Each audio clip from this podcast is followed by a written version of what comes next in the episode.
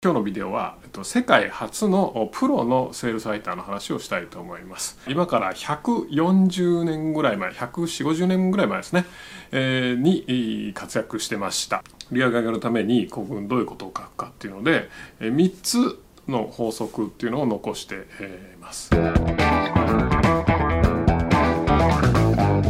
い、こんにちは、小川です。えー、広告は営業マン。ということで、えー、と別のビデオでもお話ししてましたけども、えー、今日はですねその会社の売り上げの鍵になる広告、まあ、ネット広告とかね、えー、に何をどんなネット広告を作るか何を書くかによって、えー、お客さんの反応変わりますしそれが売り上げに直結するわけなんで、まあ、売り上げの鍵になるわけですけどもその広告を作るセールスライターね、まあ、うちでもいろいろセールスライターになるあれを教えてますけども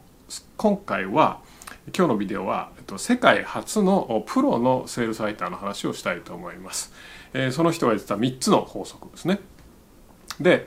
世界初のプロのセールスライターというのは今から140年ぐらい前14050年ぐらい前ですね、えー、に活躍してました。まあそれまではだからプロのセールスライターっていうのはいなかったのかなっていう話なんですけどもこれ14050年前ってね軽く言いますけどもどういうことかというと、えー、徳川慶喜の時代ですね。大政奉還とかやってる頃です、ね。まあ、日本でそういう大政奉還とかやって、ね、あの将軍がねあの権を返してる時に、えー、アメリカの広告業界では こういったことが始まっていたと。で、えー、その当時、まあ、アメリカの百貨店王デパート王って言われてた、まあ、あの罠メーカーっていう人がですね、えー、罠メーカーがそのライバルの百貨店ねの担当だった人間を引き抜いたんですけども、まあ、すごくいい広告を作るのでで彼が、えーと、あ史上初のセールスライターだって言われてます彼の名前はジョン・イー・パワーズっていうんですが、えー、ジョン・イー・パワーズはですね、あのー、すごくまあ広告がうまいんですけどもその彼の仕事によってワナメーカーの百貨店は、えーと、売り上げが2倍になったそうです。あのー、ねネットショップの売り上げ2倍とかだったらまあまあ全然な全然ないことないし、まあ、普通というかねであのあれ驚くこともそんなないと思うんですけども百貨店の売り上げ2倍って凄まじくないですか？ね。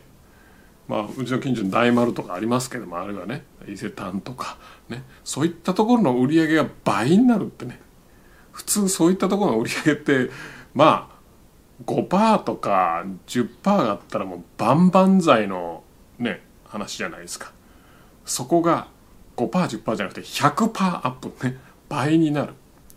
しかもただ一人の男の力で、ね、凄まじいです、ね、それが、えー、パワーズということなんですが、えー、パワーズが、えーと、売れる広告ね。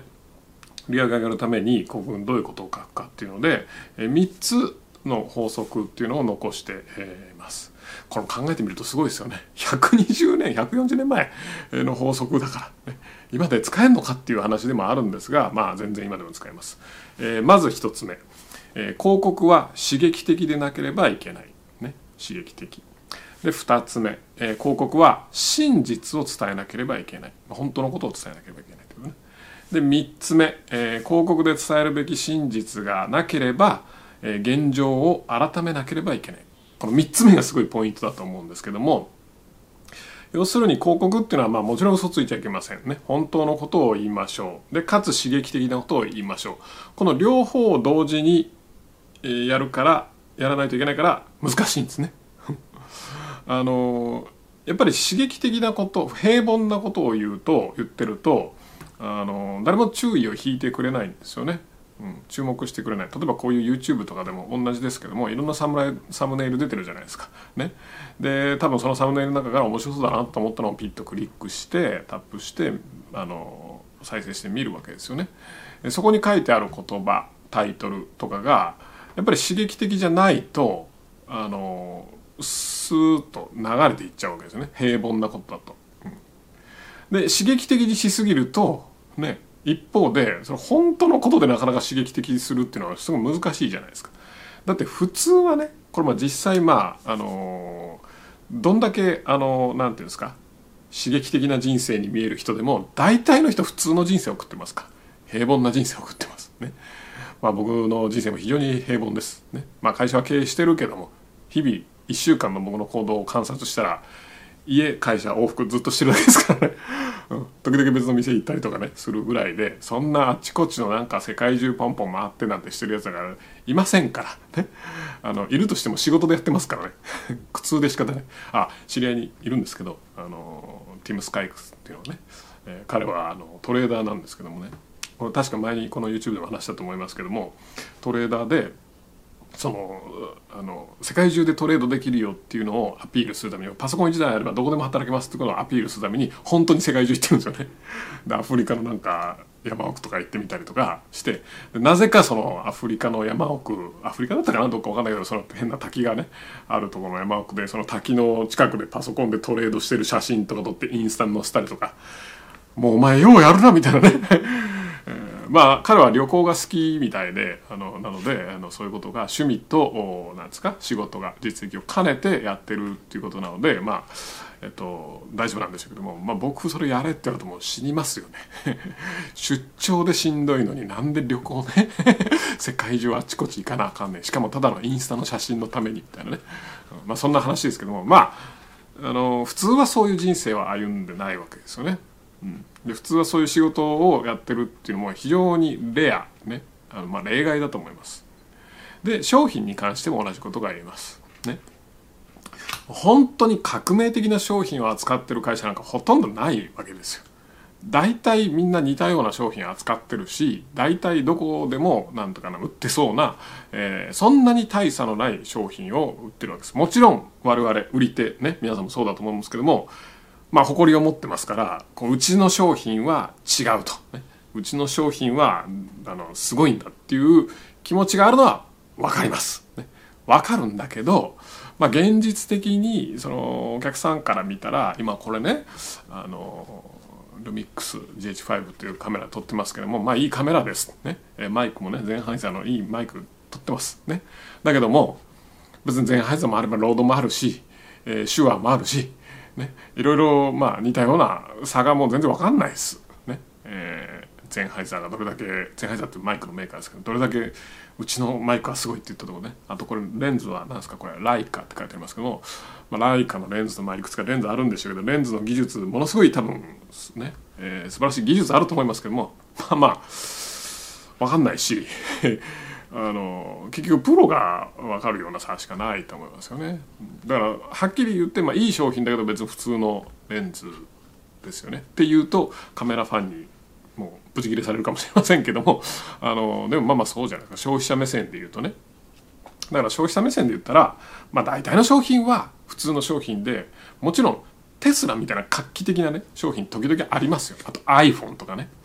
でも我々が作ること多分ないので現実を見ましょうとね。現実を見ると、まあ、そういった画期的な商品、えー、よりも、まあ、普通の商品のが多いわけですね。まあちょっとこういうこと言うとね夢がないんですがあのまあまあ現実的に普通の平凡な商品を扱って平凡な人生を歩んでます。ね、それをいかに刺激的に見せるのか、ね、この商品の素晴らしいっていうところを見せるかっていうのをやらなきゃいけないので伝えなきゃいけないのでまあ非常に難しいっていうところですね。まあそのためにやっぱきちんとよくいろいろね商品を見たりとかね、えー、していくとまあ見つからないことはないんですけどね。だから普通の人は見落としちゃうけどプロは見落とさないようなちょっとしたまあ面白い話とかちょっとした面白いその機能とか事実とか技術とかね。そういったものを広げるということがまあ大事だということですね。ちなみにまあパワーズは、えっと、真実を伝えなければいけなくて、えー、刺激的じゃなきゃいけないっていうので、まあ、ちょっと商品と関係もありませんけども 関係あるかな。こんなような広告を書いてました。面白いですね。えっ、ー、とまあこれ洋服かなんかの広告で、えー、見た目は見た目よりこの写真のね見た目より良くないがまあこの値段では十分な質ですと。品質ですと。これなかなかこういうこと言えないですよね。本当のことだし普通そういうこと言わないからまあまあえ？みたいな感じになる。でこれもう一個面白いのが結構これいろんなとこで真似されたんですけども、えー、私たちは倒産します。この広告で債権者がうちに殺到するでしょう。がもしあなたが明日来て何か買ってくれれば債権者に払うお金ができます。そうでなければもう終わりです。みたいなね。まあ非常に刺激的だし事実でもありますよね。真実でもあると。ところがやっぱりその刺激的な真実っていうのはやっぱ書くのに相当度胸がいるわけですよね。だからまあ横見てあみんなこんな同じようなこと言ってるから似たような、えーと、ことを刺激まああんまり刺激しないように逆でやっちゃうんですけど刺激しないように言って、えー、どことも変わりのないメッセージができちゃうっていう話なんですけども。まあ例えばコロナの話とかでも結構似てるのかなと思いますけどね。コロナでも、まあ、僕もいろいろ言いたいことありますけどもね。あの周りを見てね、えー、大体みんなね今あのあれじゃないですか。実際に感染症としての恐怖感っていうよりも周りのこうどういうふうにね 変なこと言うと炎上するとか、ね。えー、そういったことの方を気にして、えー、なんかメッセージがこうふわふわふわってなってますけどもあの実際事実で、えー、刺激的なことというかまあ驚くべき事実とかっていうのはあのいっぱいあるわけですよね。でそれを言うとそれを伝えるとやっぱりたくさんのお客さんが来て、えーとまあ、自社の商品を見てくれるということですね。で3番目のポイントが非常に、まあ、僕はこれ一番勉強になったというかなるほどなと思うんですけどやっぱり広告で伝えるべき真実とか、えー、そういった刺激的なことがなければ、えー、要はビジネスを改めなさいっていうことを言ってますね。うん、まあ広告で、ね、いろいろ探っていって、まあ、あの何もなければ、ね、どうにも普通だと。言うんだったら普通の商品扱ってるそれが間違ってるっていう話だっていう話です。うん、まああの広告は営業マンでそのいい広告を作ればすごい売り上げを上げるっていうことができますと、ね、で刺激的な広告を作るともう本当に拡大することができるとだけども限界はあるよっていう話ですよね。そもそも普通の商品を他社より多く売ることなんかできないし、ね、